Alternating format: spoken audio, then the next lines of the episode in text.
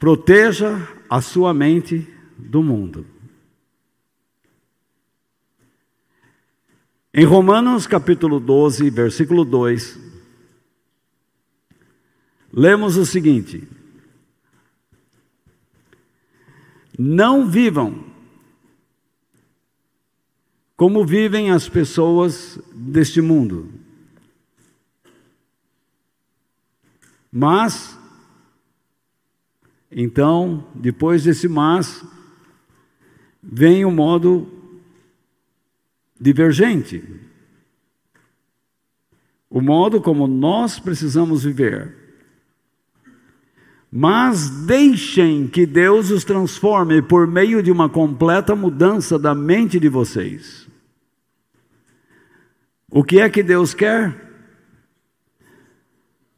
Que sejamos transformados com a sua ajuda para uma completa mudança da maneira de pensar. Mas existe uma razão para isso? Sim.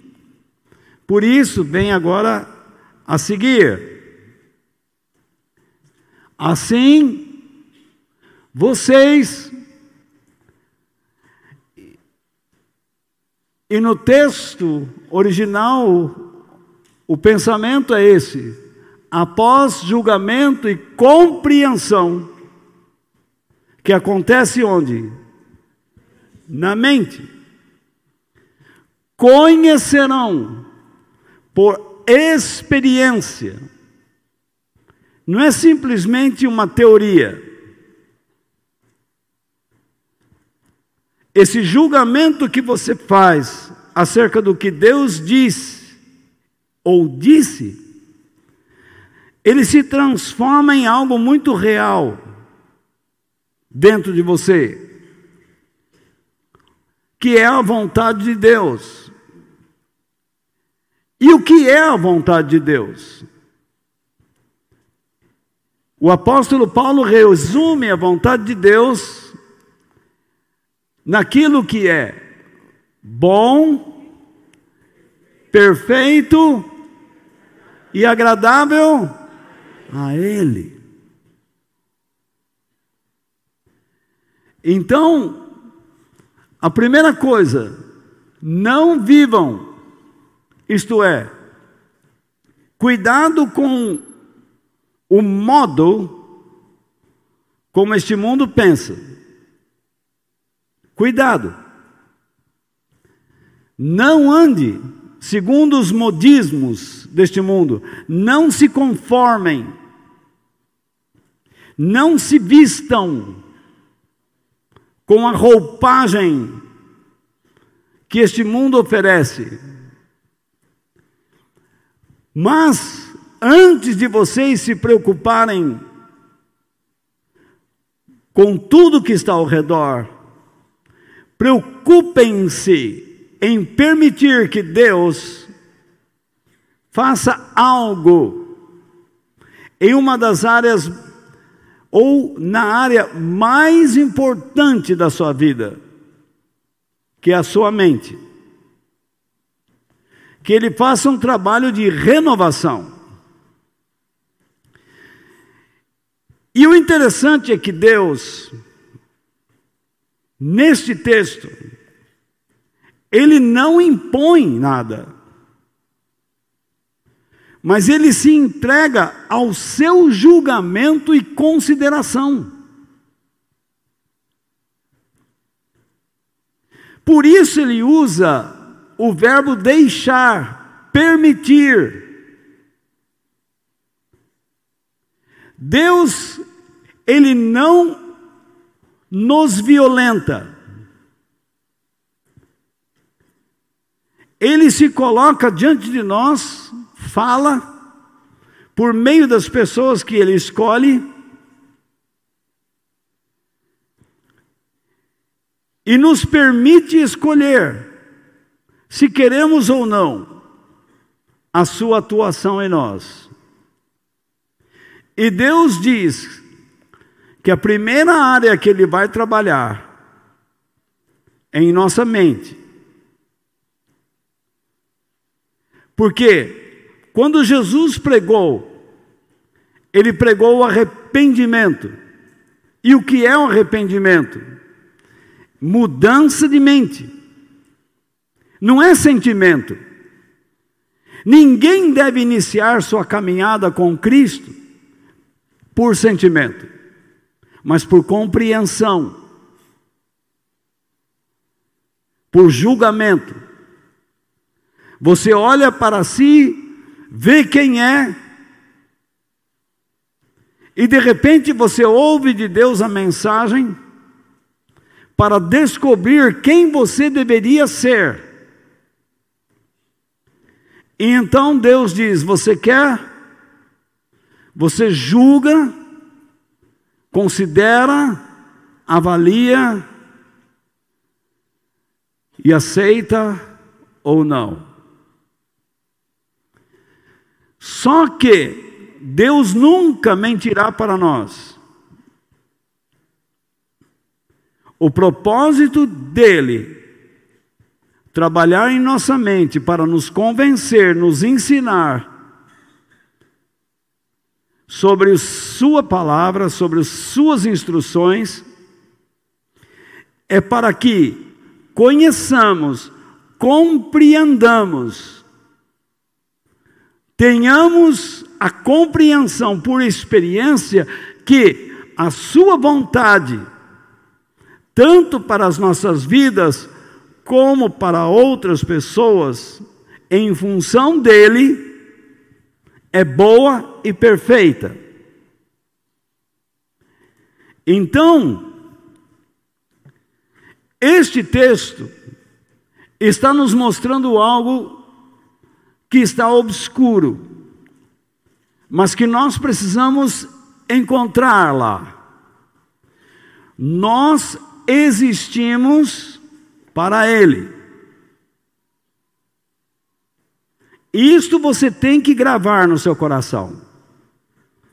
Nós existimos para Ele. Se você optar,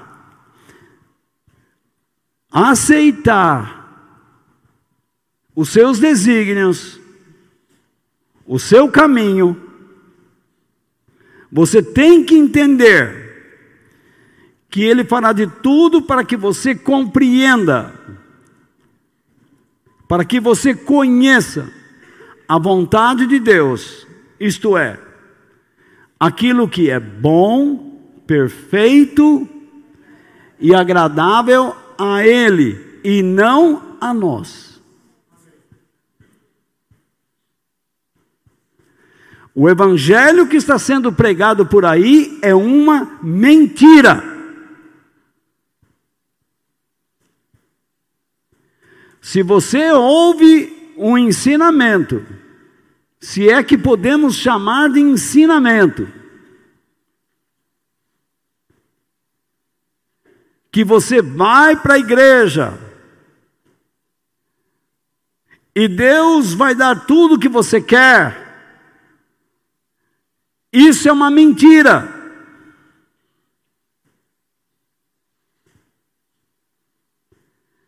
Porque quando nós ouvimos o Evangelho,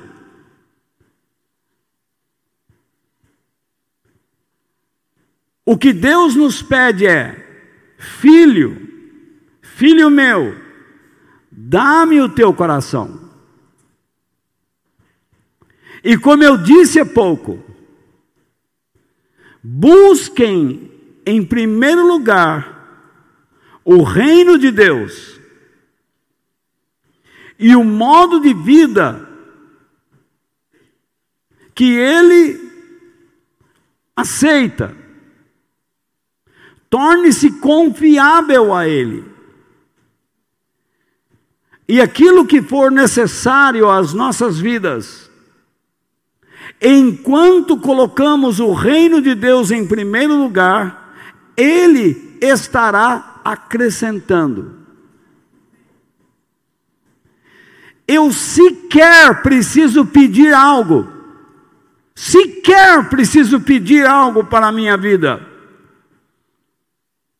Basta eu buscar o reino de Deus e colocar os seus princípios no meu trabalho, na minha família, na minha educação, nos meus estudos, no meu lazer, e eu tenho certeza que Deus ingressará com o seu poder em cada cantinho, em cada área da minha vida, trazendo-me o que me é necessário. Se nós não aprendermos isso, teremos um cristianismo famigerado, fadado ao insucesso, ao egoísmo. Voltaremos a ser o que éramos antes. Por isso, como cristãos, é isto que ele está dizendo naquele versículo anterior. Vou colocar em outras palavras.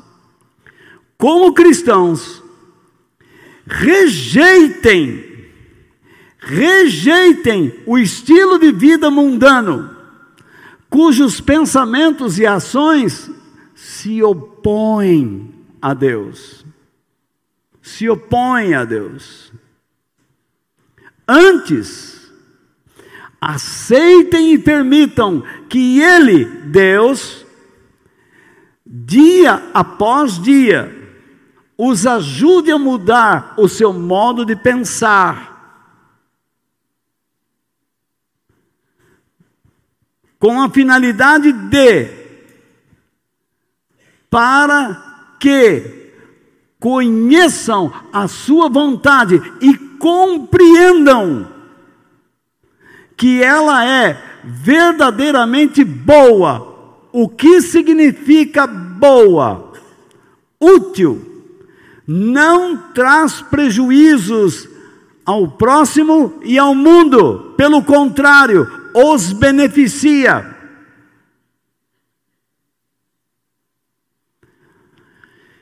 Ela é perfeita, e o que significa isso? possui finalidades espirituais e morais elevadas. Isso significa perfeição, maturidade, honestidade, integridade. Tudo isso está ligado a esta palavra. Quando Deus chamou Abraão, ele disse: Anda na minha presença e ser perfeito seja um homem íntegro, seja um homem honesto, seja um homem confiável a mim. Foi isso que ele pediu. E quando Deus olha para nós e para você, é isto que Ele está pedindo. Não prejudique meu nome perante as pessoas, não prejudique as pessoas usando o meu nome. Seja uma pessoa íntegra, que carrega a minha luz. Não envergonhe o meu nome em lugar algum.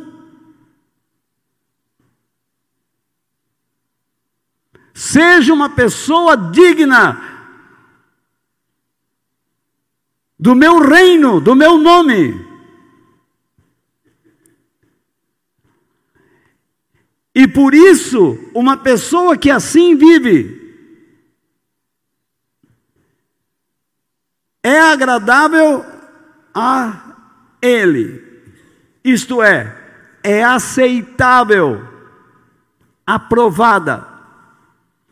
Portanto, vamos colocar aqui os pingos nos is. Quando eu encontro pessoas dizendo que se hoje você tiver fé, Deus vai responder. Sim, Deus pode curar você. Deus pode curar seu câncer. Deus pode curar inúmeras doenças abria portas de emprego. Mas estas coisas nunca colocarão sobre você um selo de que ele o está aceitando. O fato de Deus abençoar sua vida com algo material ou trazer um caminho de solução para algum problema, seja ele de qual natureza for, não significa que Deus o aceita como filho e continuará abençoando sua vida. É isso que a Bíblia ensina. Porque Deus abençoa aqueles que estão dispostos a serem úteis, a não trazerem prejuízos tanto ao seu nome como a outras pessoas. E que em suas vidas têm como meta honrar o seu nome para praticar a sua palavra, a fim de se elevarem, tanto espiritual como moralmente falando. Porque eles sabem que é desta maneira que Deus os aceita. Deu para entender? É muito claro.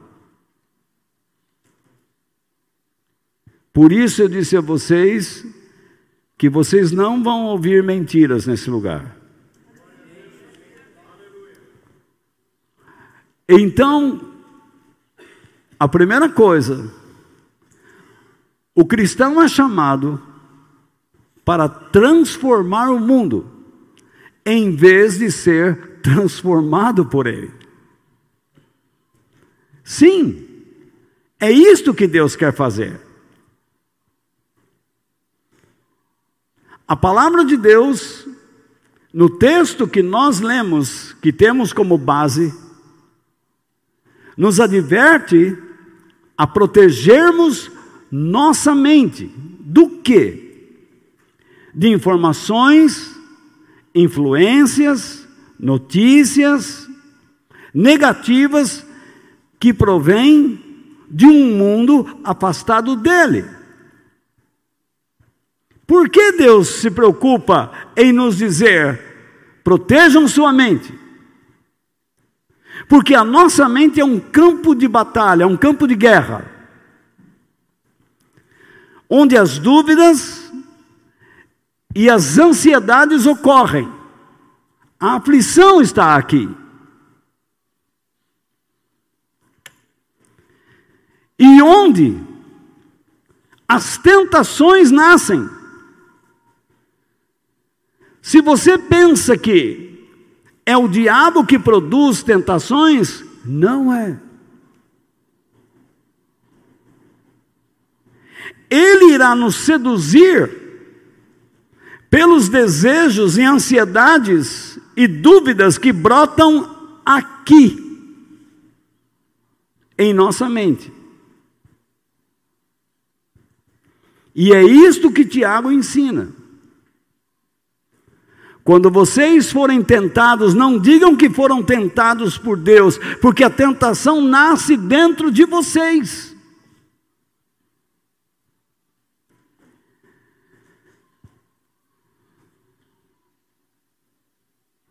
E quando nós observamos o tudo que está acontecendo E se nós não compreendemos os fatos ao nosso redor à luz da palavra de Deus, nós podemos ser conduzidos a agir de modo contrário ao que Deus diz. Mas quando observamos as coisas e as compreendemos à luz da palavra de Deus, agimos em conformidade ao que ele diz. Portanto, Deus nos salvou, nos resgatou de um mundo afastado dele e nos chamou deste lugar, deste mundo, para sermos o que? Seus cooperadores. Deus não chamou você para enriquecê-lo, para dar quatro, cinco, dez propriedades, para lhe dar um melhor emprego, para tirar uma pessoa que estudou a vida inteira e só porque ele não é cristão, jogá-lo na lata do lixo e dar o lugar que pertence a ele a você. Não! Deus não é injusto.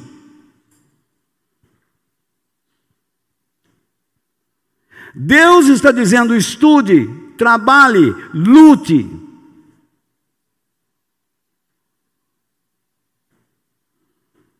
Conquiste o seu espaço.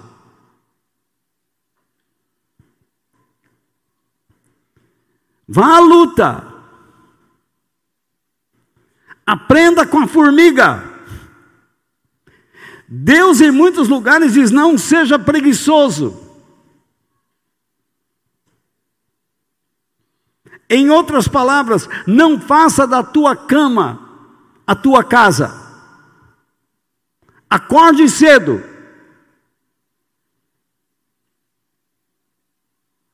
Comece o seu dia bem cedo.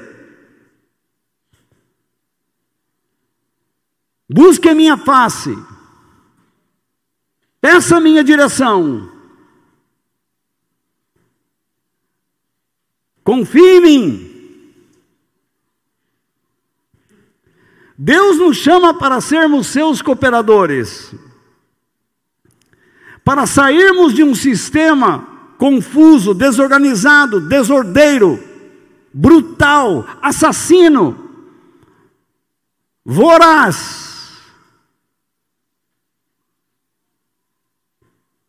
E ele diz: vença o seu egoísmo, vença uma guerra interior, Encha-se com a palavra que dou a vocês, com as minhas instruções, com as coisas do alto. Pensem nas coisas do alto, encham suas mentes com as coisas do alto, aquilo que produz louvor, que engrandecem o reino. Aprendam a orar constantemente. Não é para você ficar de joelhos duas, três horas, mas lembrem-se de mim em cada momento.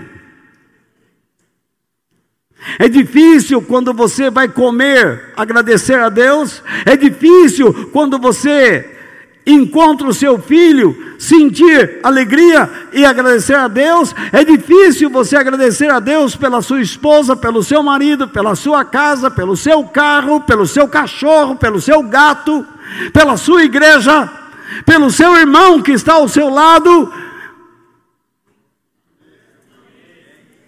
Este ambiente que nós estamos agora vivendo aqui, ou vivenciando aqui, é motivo para levantarmos as mãos e agradecermos a Deus.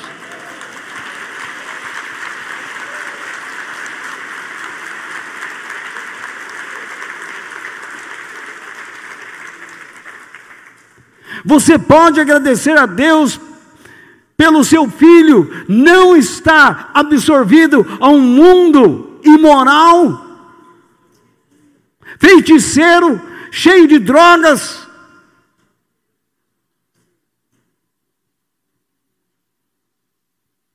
Alguns pais odeiam que seus filhos optem pela igreja e se alegram quando eles optam pela farra.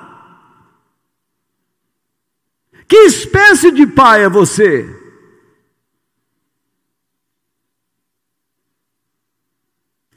A decisão é sua. Mas em sã consciência, por que você proíbe ao seu filho a opção pelas coisas elevadas?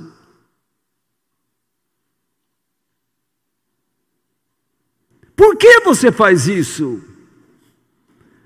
porque você não tem compreensão da boa, perfeita vontade de Deus e daquilo que é agradável a Ele.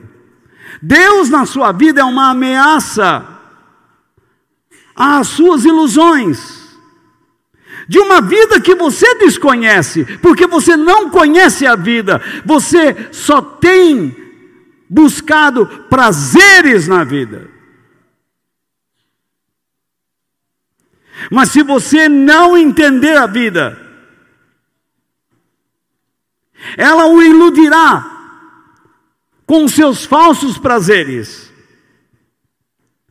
e o destruirá, assim como a sua família. Por isso, quem deseja ser cooperador de Deus, buscará relacionamentos saudáveis,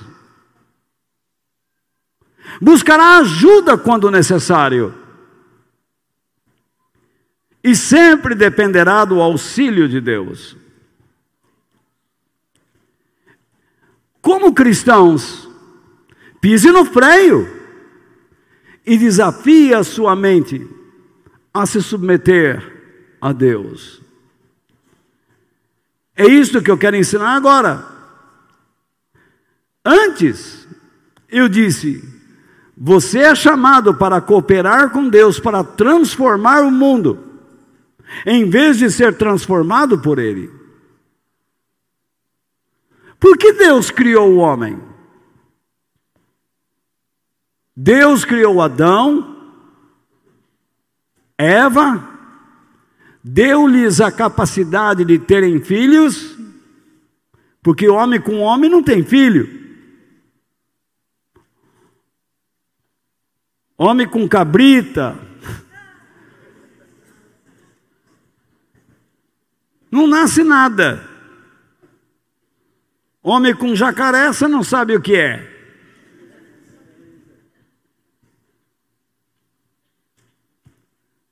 Para saber o que é, é necessário de uma mulher.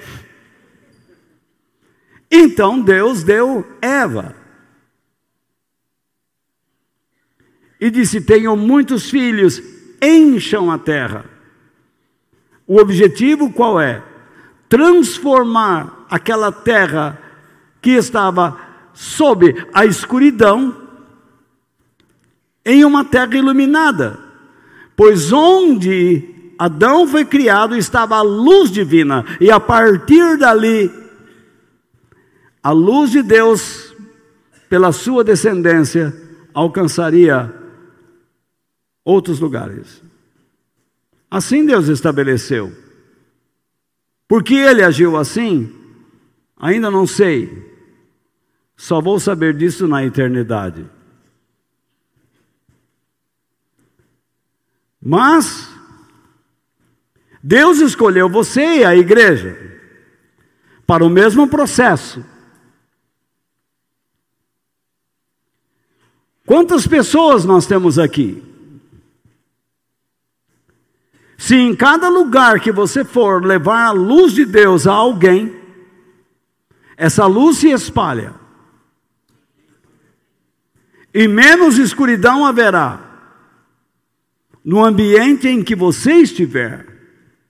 E desse modo estaremos mudando pessoas e o mundo, cooperando com Deus. Agora, para que isso seja feito, é necessário que você vença o egoísmo. E entenda que a sua mente é um campo de batalha. E você precisa dizer aos seus pensamentos que estão na sua mente a se submeterem a Deus. Você terá que lutar contra os seus prazeres para colocar em primeiro lugar o que realmente é bom e perfeito e agradável a Ele. O apóstolo Paulo diz: dominamos. Veja bem, dominamos significa levamos cativo, capturamos capturamos, aprisionamos. É isto que quer dizer dominar aqui. Você vai, toma cativo, você está preso. Não, não fale mais nada.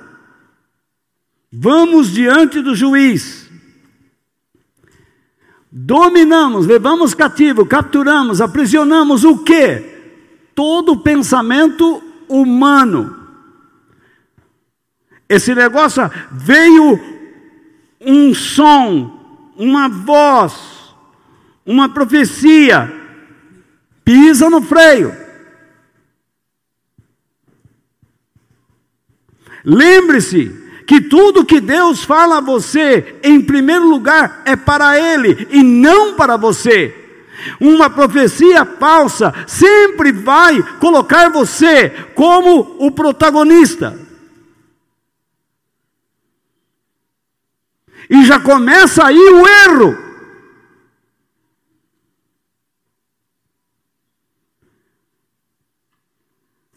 Antes de Deus dizer para você, eu tenho uma bênção para você, Ele vai dizer, você seja uma bênção.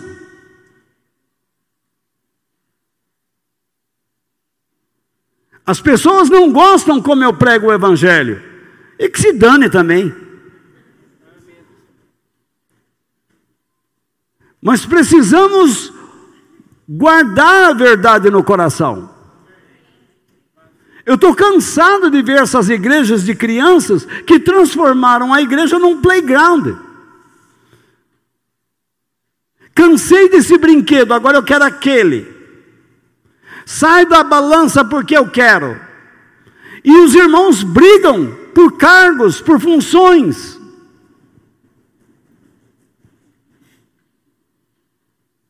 Tem um incompetente fazendo uma coisa lá, e alguém está reclamando dele, sendo este mais incompetente do que aquele que está lá.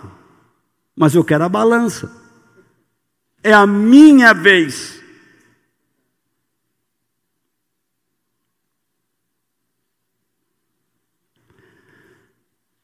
Então, aprisionamos pensamento humano e repare o verbo e o que? Fazemos. Essa luzinha aparece aí do lado também, não? Não, então olha para cá. E fazemos com que ele o que? Obedeça. A quem? A Cristo. Isso significa que Jesus deve estar em em em primeiro lugar. Oh, agora veio uma promessa de Deus que eu vou abrir um negócio. Para! Pisa no freio.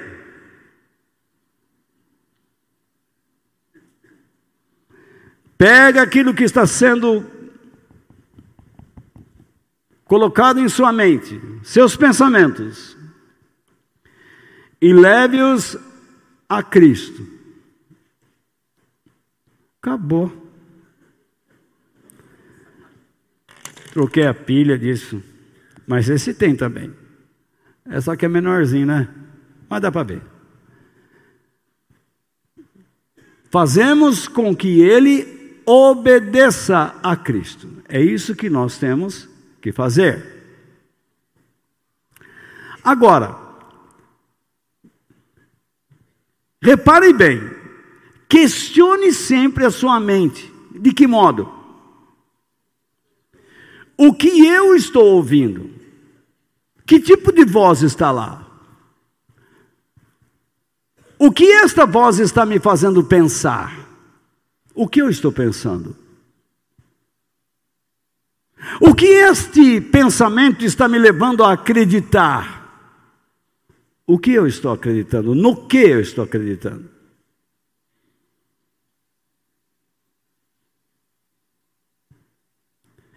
Oh, Senhor, Eu não aguento mais, eu preciso de um namorado, disse a moça bonitinha. Aí vem o moção bonitão. Saiu da academia.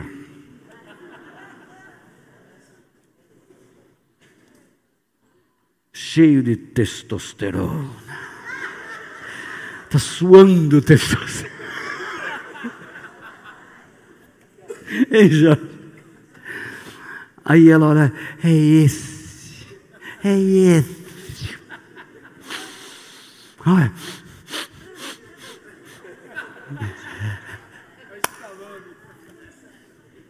É o Rambo, é o Stallone, é o, é, é o, é o Schwarzenegger. Né? Então, tá bom.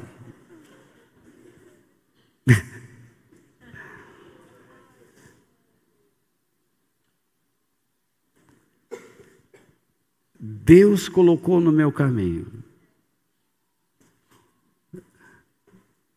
Sim, Deus permitiu que aquela coisa entrasse no seu caminho. Para quê? Se você não colocar aquela coisa e a si próprio para Ele, e colocar aquela coisa e a si próprio para si, vai dar tudo errado. Você não construirá um relacionamento, não estruturará uma família, mas estará cavando um poço.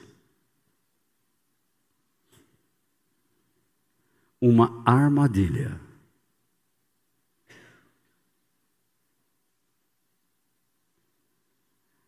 Um inferno na sua vida.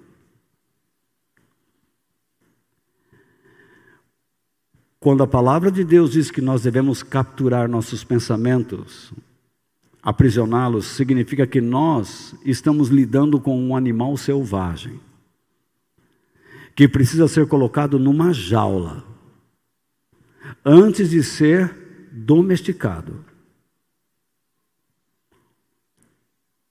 Assim são os nossos pensamentos. Nós precisamos examiná-los, avaliá-los com muita atenção. Mas sobre que parâmetro? Sobre o Evangelho. O Evangelho de Cristo, a palavra de Deus, as instruções de Deus em toda a Bíblia. Por isso, existe mais este pensamento. O que eu estou pensando ou crendo vem de Deus do que outros dizem ou do que eu sinto e logo digo.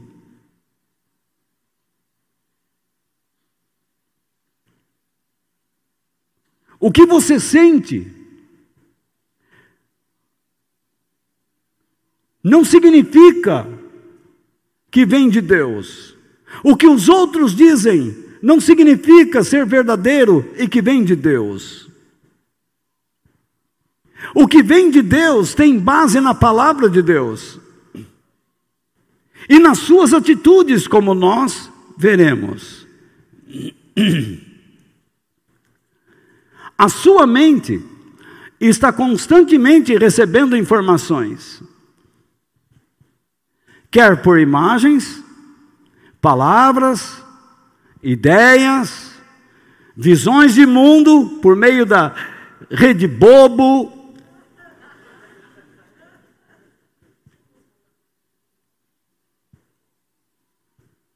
Filosofias, decepções ou dores do seu passado. Essas informações podem lhe trazer mentiras sobre Deus amarguras e ações de ódio, que trarão prejuízos tanto a você como às pessoas.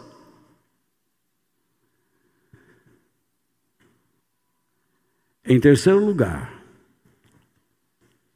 em oração, procure submeter a sua mente à ação do Espírito de Deus.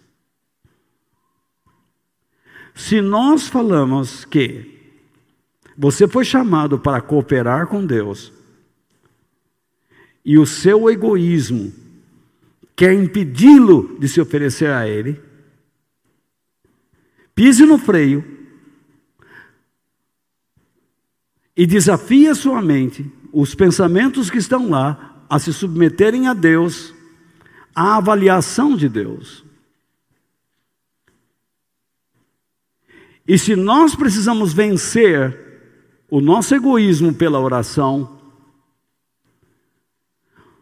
procure submeter a sua mente à ação do Espírito de Deus. Por que eu digo isso? Porque Jesus, certa vez, fez uma promessa aos seus discípulos e disse: repare bem,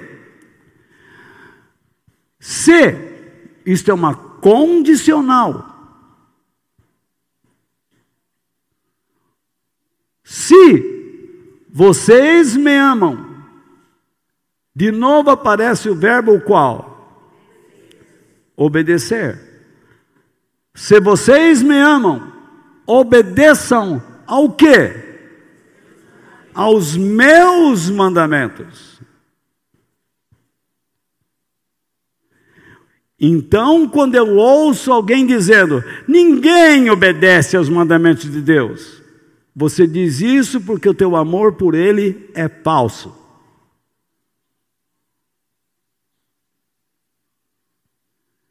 Se fosse verdadeiro, você diria o contrário.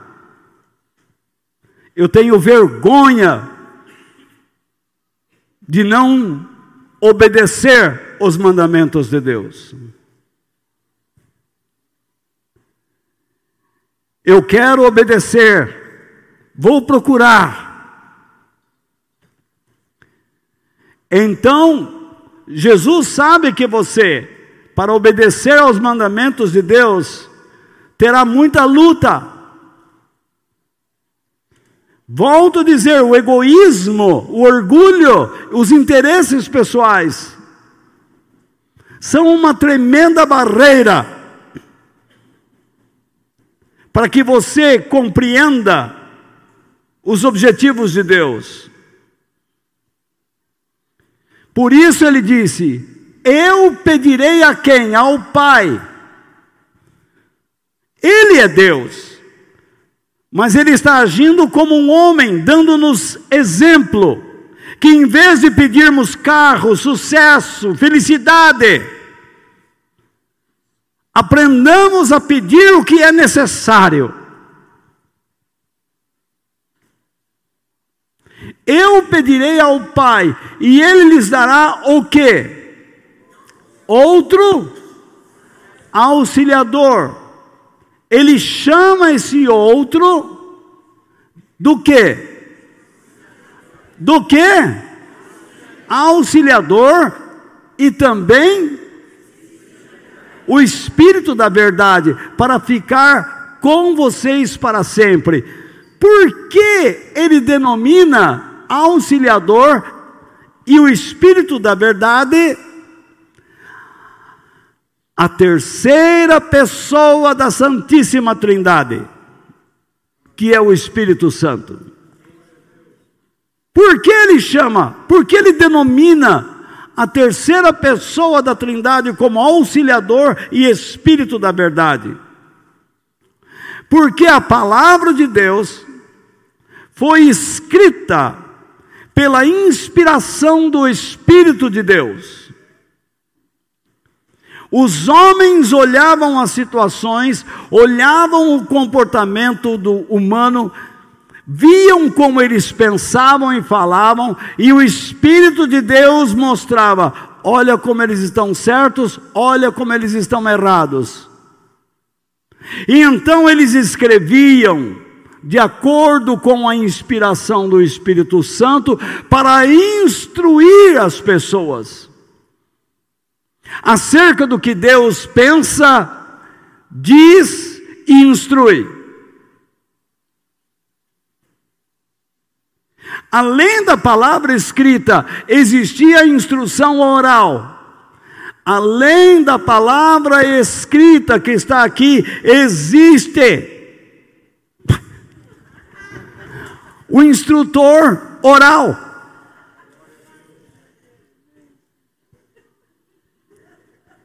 Que sou eu. Nesse momento. Então, Deus diz que nós devemos estar na casa de estudo, na sinagoga, na reunião de oração, na reunião da igreja local.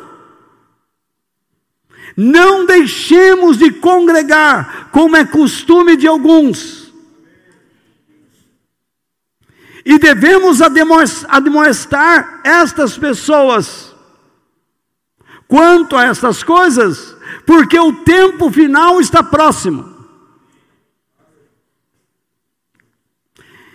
Quando ele diz o auxiliador, o Espírito da Verdade, significa que o Espírito de Deus nos fará lembrar do que ele inspirou outras pessoas a escreverem.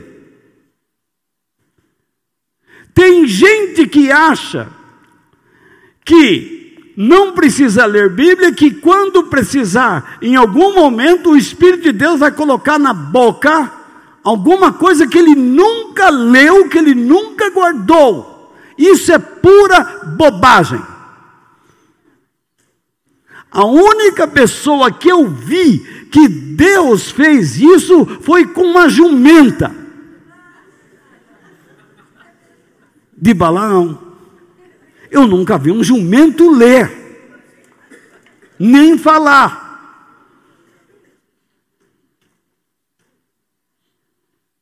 Mas todos os homens que falaram da parte de Deus, falaram porque aprenderam algo, seja por via oral, por audição, ou pela escrita.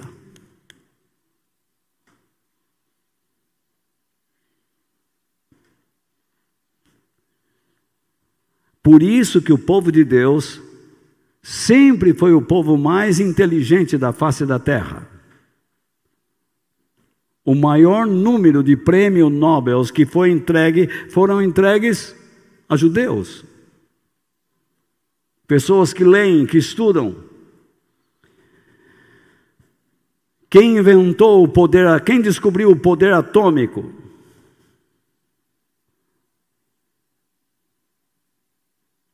As grandes invenções. Mas o que fez, ou o que fizeram aqueles que não leem a palavra de Deus, transformaram as suas invenções em instrumentos destruidores para fazer o mal à humanidade.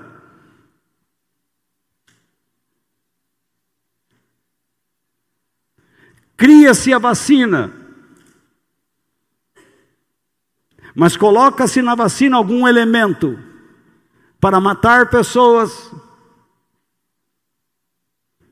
para diminuir a sua resistência, para lhe causar alguma incapacidade biológica.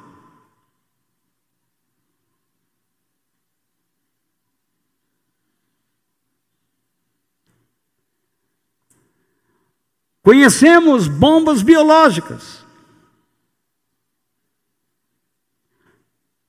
Líquidos que são derramados em rios e matam pessoas, intoxicam, destroem.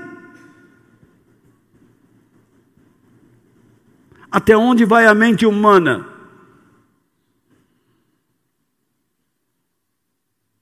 São incapazes de ver o mal dentro de suas próprias casas.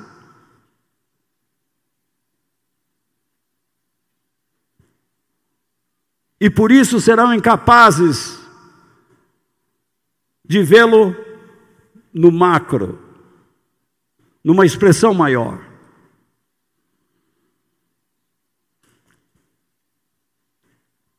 Em certos momentos, nossa mente parece estar vazia, como um abismo profundo e escuro, assim como foi a terra no seu início, precisando desesperadamente da luz de Deus.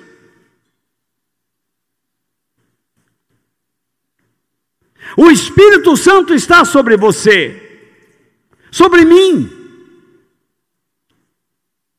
Mas a única luz que Ele pode jogar para dentro de nós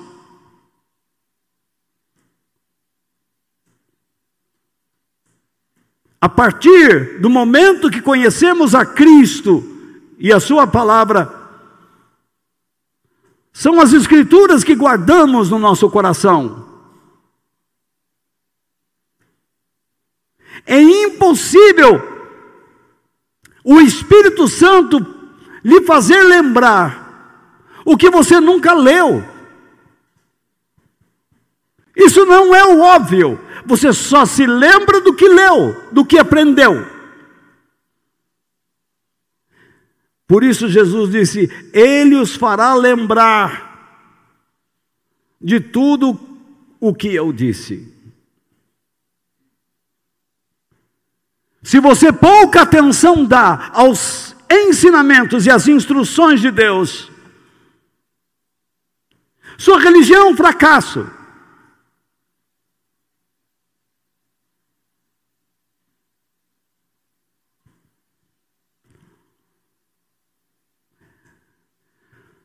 Quando você ora, não pense que a oração é somente pedir a Deus coisas.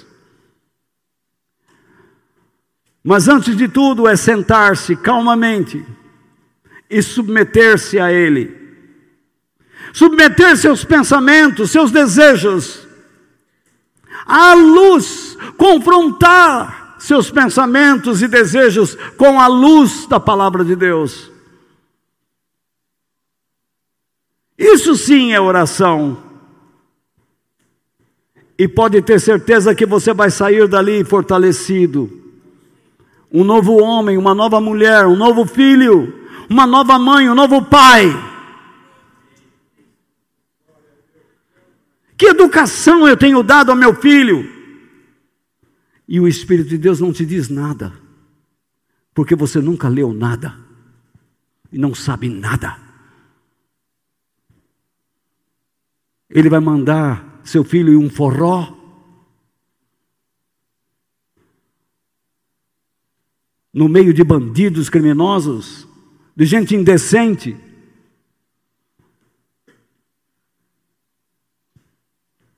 Se você não leu, você não sabe o que dizer, o que pensar, o que desejar. Porque Deus não está em primeiro lugar.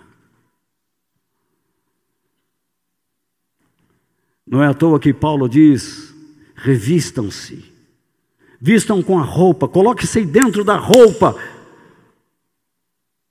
coloque sobre você a coraça da verdade, da palavra de Deus. Tudo começa com a palavra de Deus. E então, quando você orar, você vai encontrar ânimo. Ânimo para pedir pelo povo de Deus. Até aí, Paulo diz: você não vai pedir nada para você, não precisa. Deus sabe tudo o que você necessita. Mas peça para que o povo de Deus tenha os olhos abertos. E Paulo diz: ore também por mim, para que Deus me dê uma BMW. Quem sabe um jatinho particular porque não é fácil sair de Jerusalém até Roma, depois a Creta, ir para Atenas. Essas coisas cansam. Não, ele diz: orem por mim, para que Deus me dê coragem, para continuar falando as coisas que são necessárias serem ditas.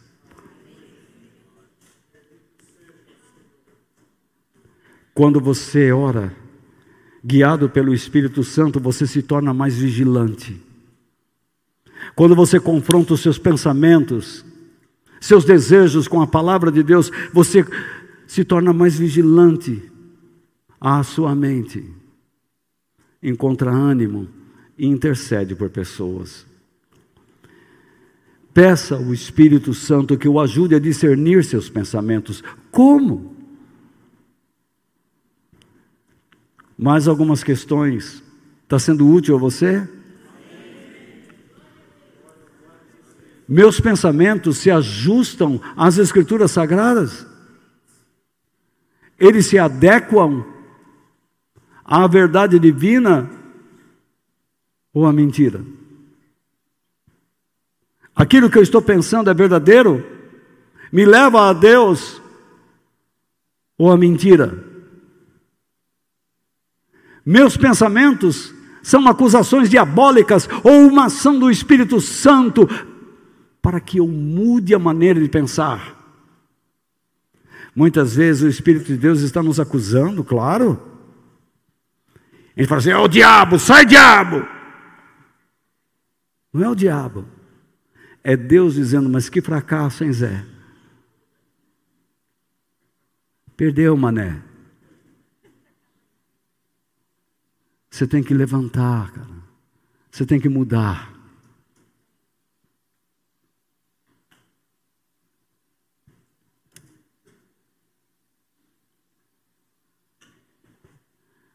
Não é, não é um, uma ação contrária para te destruir, mas para te reestruturar. Você não tem sido o marido como deve ser. Você não tem sido a esposa que deve ser, o filho, o pai, a mãe, o amigo, o colega, o patrão, o empregado, o filho de Deus.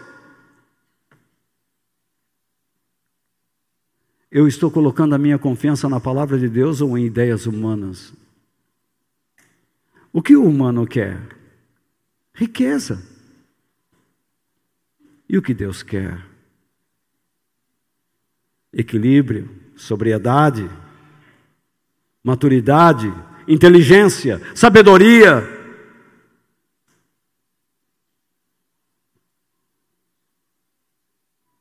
Se você não tem sabedoria, como você pode estruturar uma família?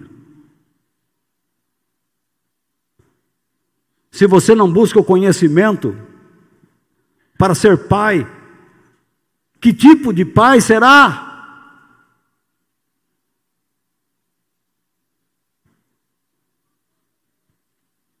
Se você não entende os princípios da relação de um filho com seu pai, que tipo de filho você será?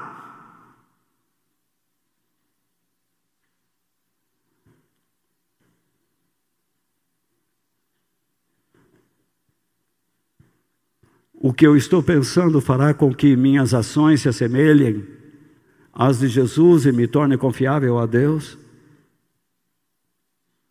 Porque tem muita gente, confia em Deus hoje, confia em Deus, mas quando você será confiável a Ele? Na terça-feira eu expliquei o que é fé. E se você não assistiu, assista, aprenda. Vai devagarinho. Um pouco de cada vez, vai vendo lá.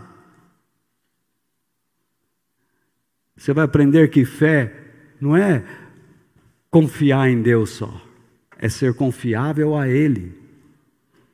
Porque se Deus olhar para você e não encontrar beleza em você, nada vai acontecer.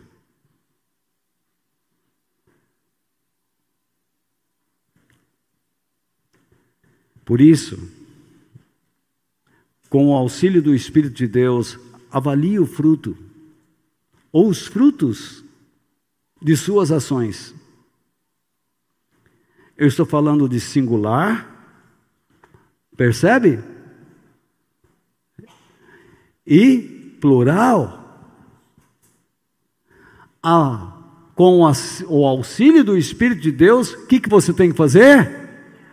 Avaliar o quê? Ou do quê? Fruto ou frutos? Que conversa é essa? Mais uma vez, o apóstolo Paulo diz: tenham o que? As qualidades que o Senhor Jesus Cristo tem. O que ele quer dizer com essas palavras? Vistam-se com as características de Jesus, e essas características estão nessas referências que eu coloco a você, que dou a você, em um azul mais escuro, Gálatas 5, 22, 23. E não procurem satisfazer os maus desejos da natureza humana de vocês. E a referência está lá, Gálatas capítulo 5, versículo 19 ao 21.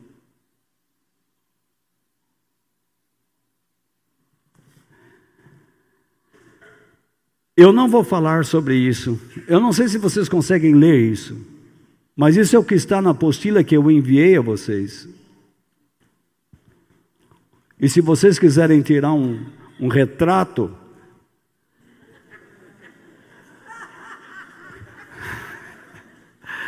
agora é a hora.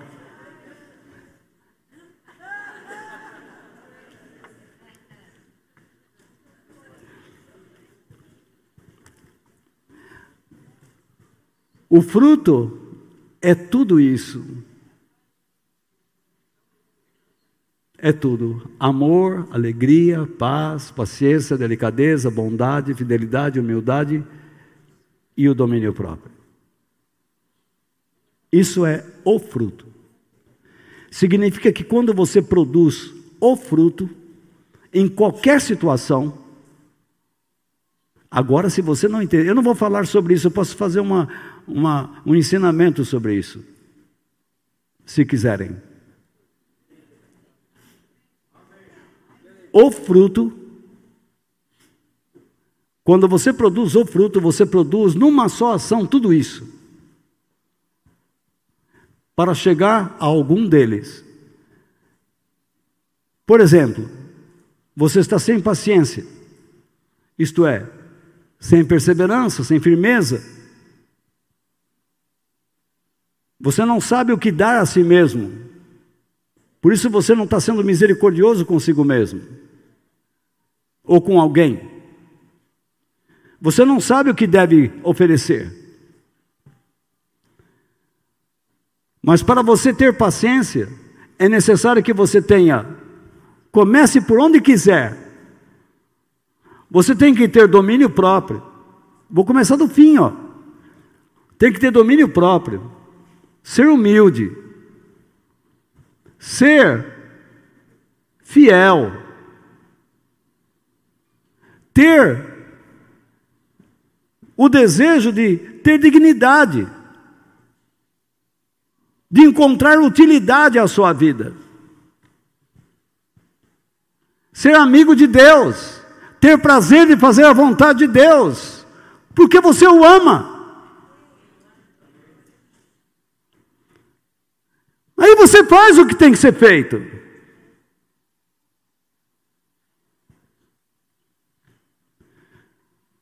Fica um monte de gente. Vamos aprender a paciência. Um, um ano aprendendo a paciência. Você não vai ser nunca. Eu não sou. Eu já estou perdendo a paciência aqui.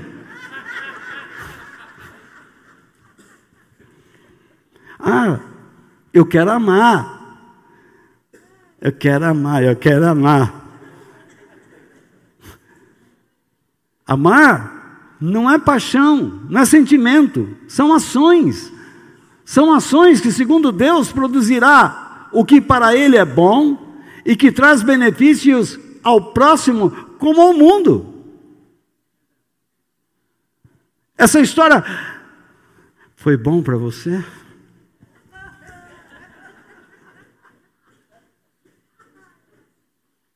Não, foi uma desgraça. Acabamos com a nossa vida a partir de agora.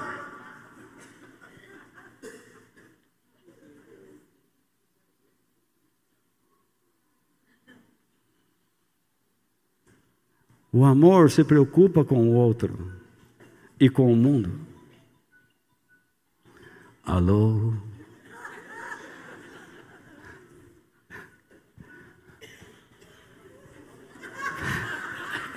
Essa musiquinha me encanta. Então, veja lá. Não se preocupa, não. Vamos levar na esportiva, gente. Olha lá. Onde eu estou? Eu já passei do horário, né, gente? Olha aí. Nós estamos no love, não é? No love. Então. O amor venceu. Então, veja lá.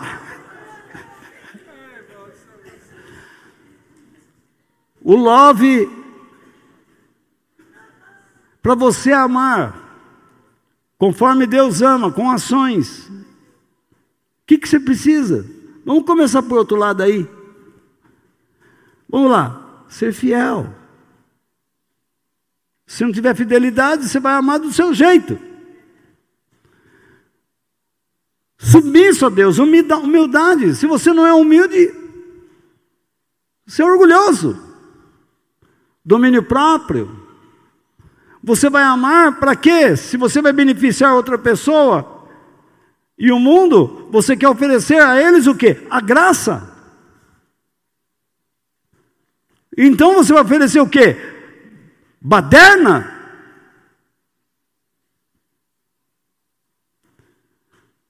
Você tem que ter paciência.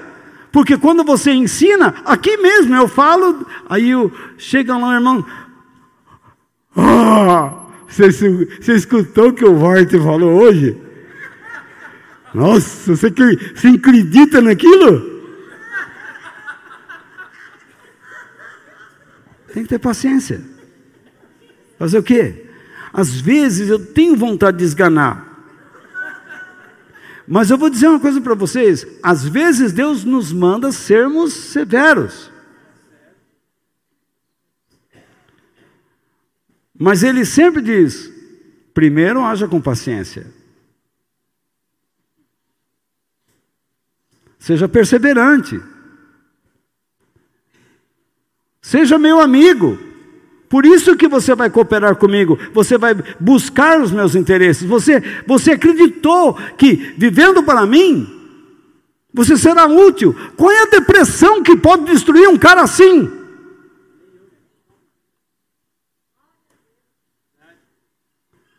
O cara fica lá,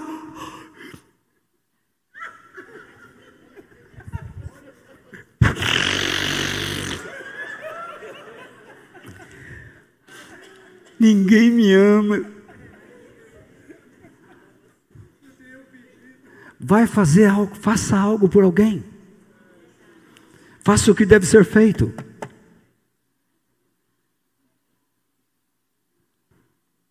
Dê valor à sua vida. Uma vez eu disse assim: se você não se fizer importante para Deus, importante para Ele, você não é. E algumas pessoas falam: todo mundo é importante para Deus. Não é. A partir de hoje você está aprendendo que não é.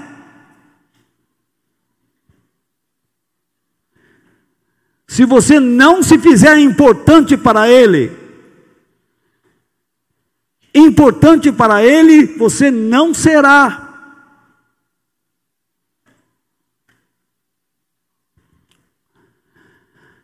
E aqui está as coisas ruins, né? Imoralidade sexual, impureza, ações indecentes. Esses vermelhos é que eu coloquei alguma explicação para vocês. Adoração de ídolos, que é a idolatria, atribuir a glória, a graça e a verdade divina a algo ou a uma pessoa que não merece reverência, submetendo-se por cobiça à mentira, em vez da verdade. Por que você escolhe alguém? Por cobiça? Porque você diz, com esse daí, nós vamos ganhar mais. Você olhou os outros, você olhou o currículo desse desgramado.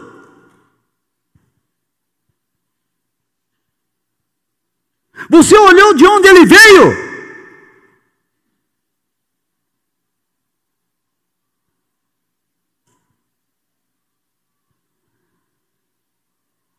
Você simplesmente aceita uma pessoa porque ele te ofereceu aquilo que você acha que mais deseja. Isso é idolatria, cobiça. A Bíblia deixa claro, Paulo deixa claro, cobiça é uma forma de idolatria. Viver só para si mesmo é próprio de uma pessoa idólatra. Criar os filhos para proveito próprio é idolatria. Você tem que criar seus filhos para Deus, para que seus filhos abençoem pessoas e o mundo. Mas vamos deixar isso para outra hora. E avalie o que está em sua mente pelo fruto que pretende produzir ou pelas ações que você está praticando. Se você está praticando isso aqui, imoralidade sexual, em vez do que? De humildade, de fidelidade, se você está praticando a impureza, ações indecentes, adorações de ídolos, feitiçarias, que é magia, uso, administração de drogas alucinógenas, é isso que é feitiçaria. Muito comum no Império Romano. Ambição egoísta, viver apenas para si mesmo, farras, folias carnais e zombeteiras. Fevereiro está aí, é carnar. Está aí.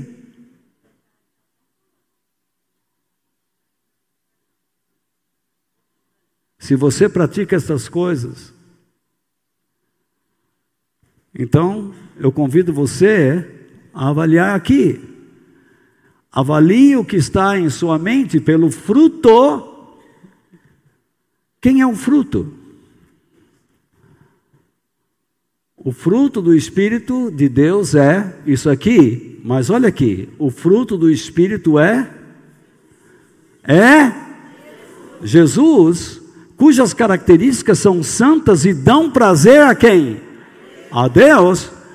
As ações da natureza humana se caracterizam por serem o quê? Pecaminosas e dão prazer ao quê? À carne.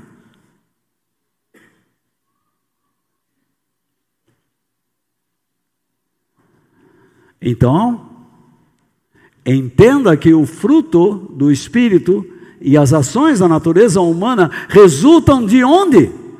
De suas considerações acerca de seus pensamentos. Como que você avalia o que está pensando? O filho vai lá e quebra a cara, vai lá, dá moleza não.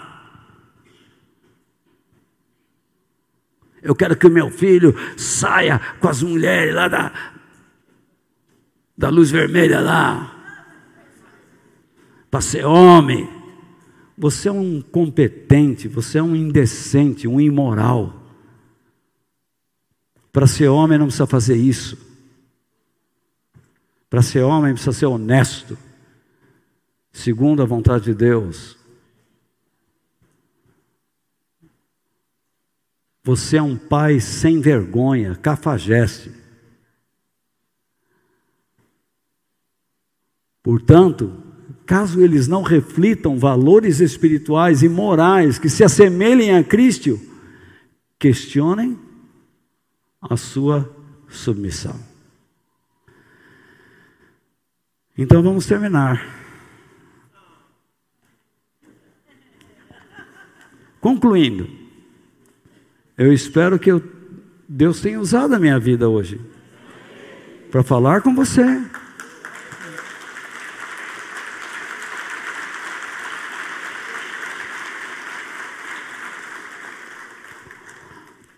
Proteja sua mente de modo ativo, vigoroso e nunca passivo. Quer voltar para tirar foto?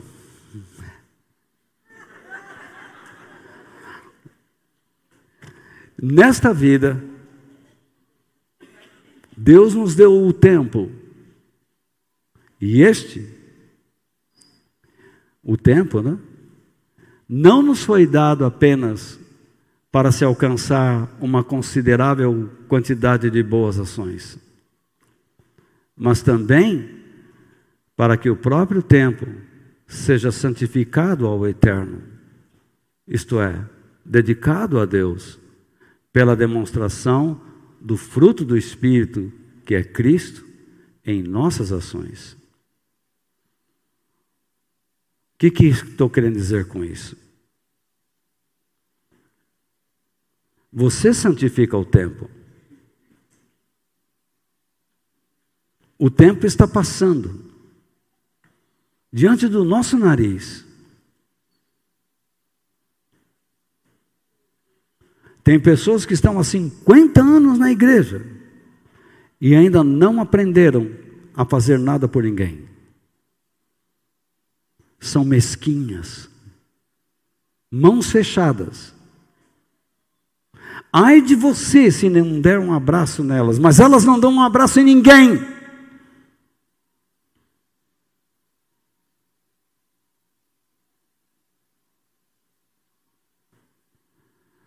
Cinquenta, cem anos ali.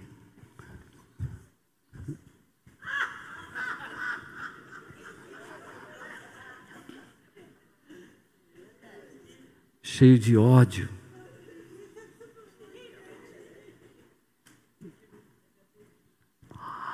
em vez de dente, teia de aranha. Enfim.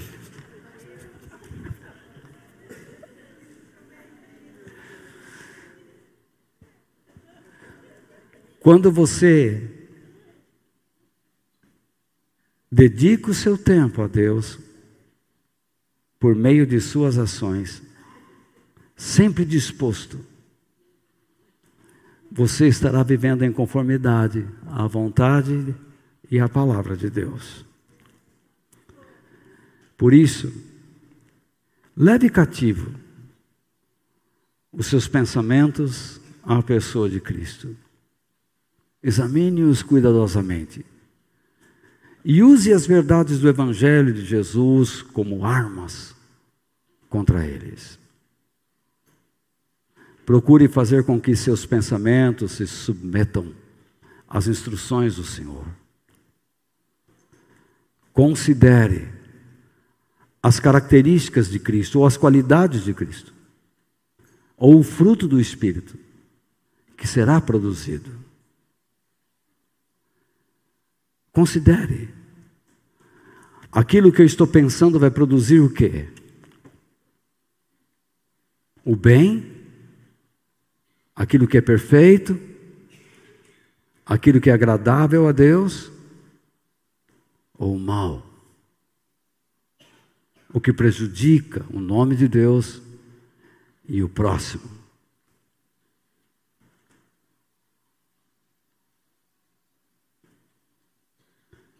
Se você brigou com a sua esposa hoje, acerte logo esse esse negócio aí. Se você discutiu com seu pai, volte lá e acerte.